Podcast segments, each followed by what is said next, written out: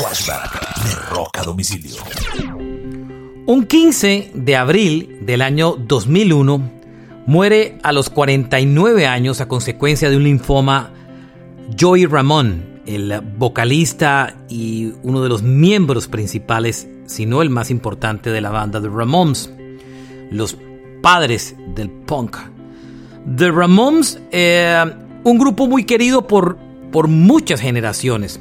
Eh, entre otras cosas, cuando murió eh, Joey Ramón, estaba escuchando una canción de YouTube llamado In a Little While. Era su forma de, de despedirse de este mundo.